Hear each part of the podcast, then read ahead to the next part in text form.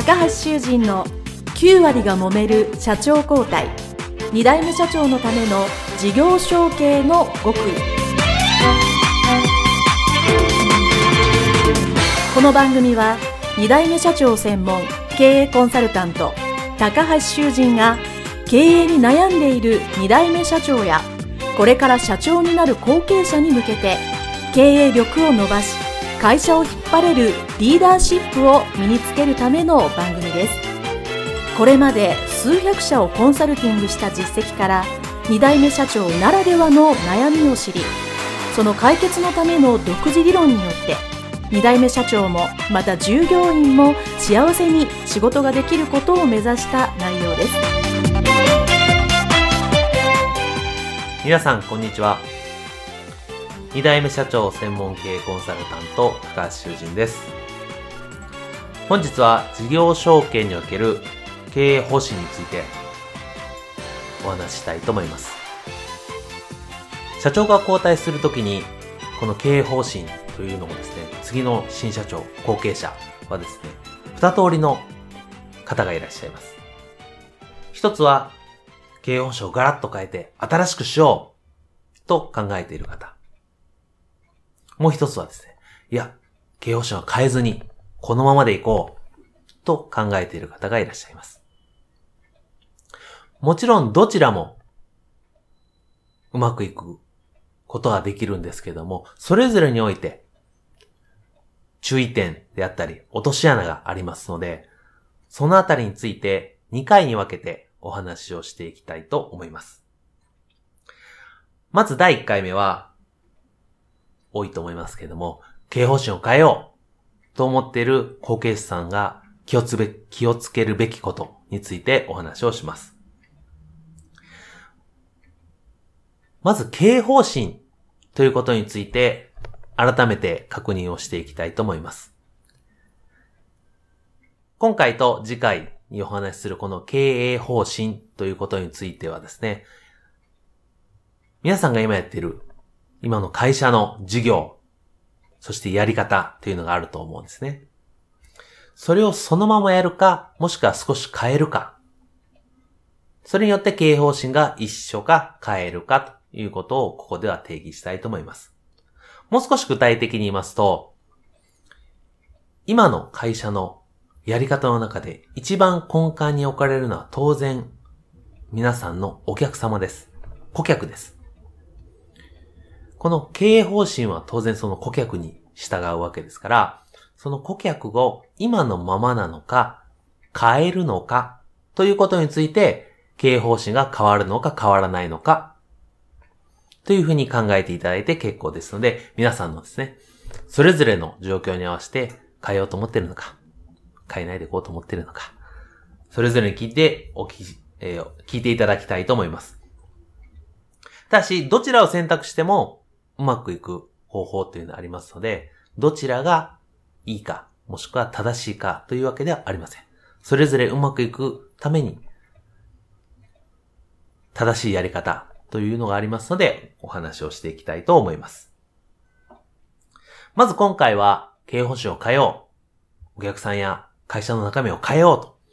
思っている後継者さん。非常にやる気があって真面目な方が多いですけども、現状に対して、今の会社に対して危機感であったり不安がある。今のこのビジネスを、商売を、今日明日、明後日、1ヶ月後はいいかもしれないけど、2年、3年、5年、10年と考えたら、何かしなきゃいけない。という後継者さんたくさんいらっしゃいますね。今まではいいんだけど、これからが不安。そういう後継者さんがいざ社長になると、よしやろうと。今のままでは自分も、そして従業員も、いずれ困る。だから、今のうちに大きく変えてしまおうということで、いろいろやりすぎてしまうというのがですね、うまくいかないパターンの大きなことですよね。なぜかというと、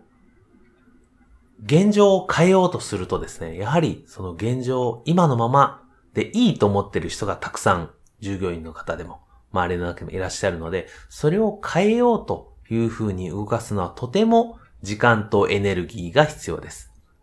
なぜなら、後継者さん、後継社長さんの皆さんが見てる、さっき言った危機感ですね。このままではダメだと。絶対こうしなきゃいけない。という視点と、経営幹部も含めてなんでしょうか。従業員さんが見えてる目の前の、いやいや、そうかもしれんけど、毎日ちゃんと仕事もしてるし、お客さんもいてるし、売り上げもあるよねっていう視点とは全く違います。ですから、その思ってる期間のいわゆる温度差がすごい差があるわけですね。その温度差が差がある中で、強引に、じゃあ、方針を変えるんだとすると、当然反発をされます。そしてその従業員さんの根底には、今やってるやり方、そしてそれをやってるご自身が否定されたような気になるんですね。従業員自身が否定された気になると。なんだあの、後継社長は、新社長はと。今までのことを全部否定してと。許せないというふうに揉めるという話をですね、えー、よくお聞きをします。先日もある回で、えー、お会いしたですね、えー、その方はもう、えー、事業承継をされて10年ぐらいの、えー、私より先輩の、えー、方だったんですけども、まあ、こういうお話をしてですね、まあ、それぞれ変え方があるんですよ、という話をすると、いや、もっと早く知りたかったと。それを教えていただければ、まあ、自分はですね、その、変えようと思って一生懸命頑張っているのに、もう本当に足は引っ張られるし、言うこと聞かずに、まあ、その経営会議でも孤立無縁だし、まあ結局自分も体調悪くなってしまってですね、会社を辞めるようなことはなかったのにというですね、あの、お声も聞きました。ですから、じゃあ変えようとするときにやり方があるわけですね。でそんなやり方を今からお説明しますけれども、まず大原則として、今が非常に危機感を持っているにしても、ご自身としては危機感を持っているにしても、今がダメだから、こう変えよう。というふうに伝えてはダメですね。さっき言ったように、今がダメ、罰で将来が丸だというふうにすると、一旦は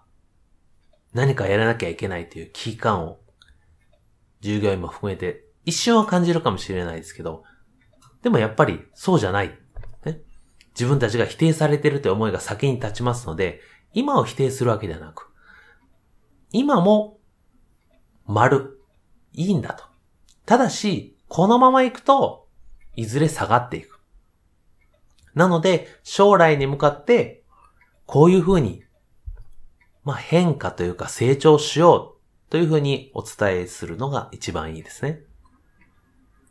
その時に私がよく言うんですけども、やはり経営において現状維持っていうのはありえないんですよね。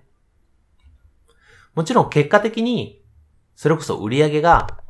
前年とほぼ一緒でしたというのはあるかもしれません。でも、全く同じことを同じように毎年繰り返していたら、必ず右肩下がりになりますね。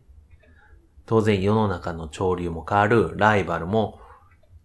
頑張っている。その中で自分の会社だけ何もしない。本当に前年踏襲だとすると、当然どんどん右肩下がりで先細っていきます。ですからどの会社も一見同じようにやってることのように見えて、毎年少しずつ何か新しいチャレンジであったり、成果を出そうとしてするわけですね。それが進化であり、成長であろうかと思います。ですから、後継者さんが社長になって、経営方針を変えるにしても、今はいいんだと。でも将来、こうしよう。もしくはこうなるために、ちょっとずつ変わっていこうね、ということをですね、指し示さなければなりません。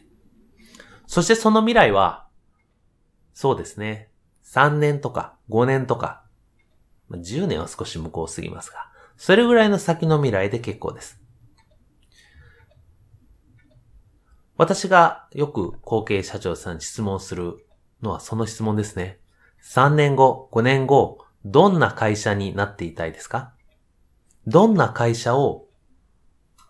皆さんは見ていたいですか？見える風景はどんなんですか？そして、あなたはその時、後継社長として、どういうふうに振る舞ったり、どういう気持ちになってますか？この未来をですね、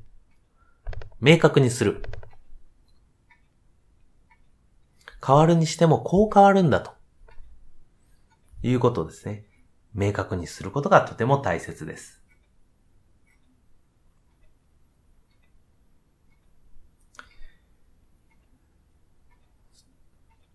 今回は、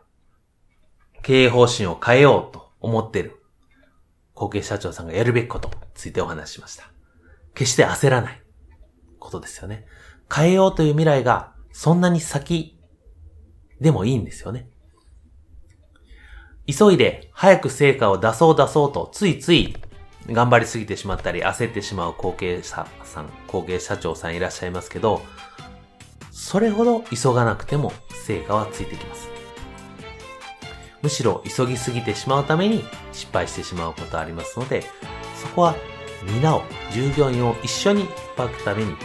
少し時間をかけることをお勧めして、少しずつの変化をどうすればいいかという長期計画を立てていただくことが最もいいやり方であると言えます。それでは次回はですね、じゃあ変えないでおこうと思ってる後継さん、後継社長さんの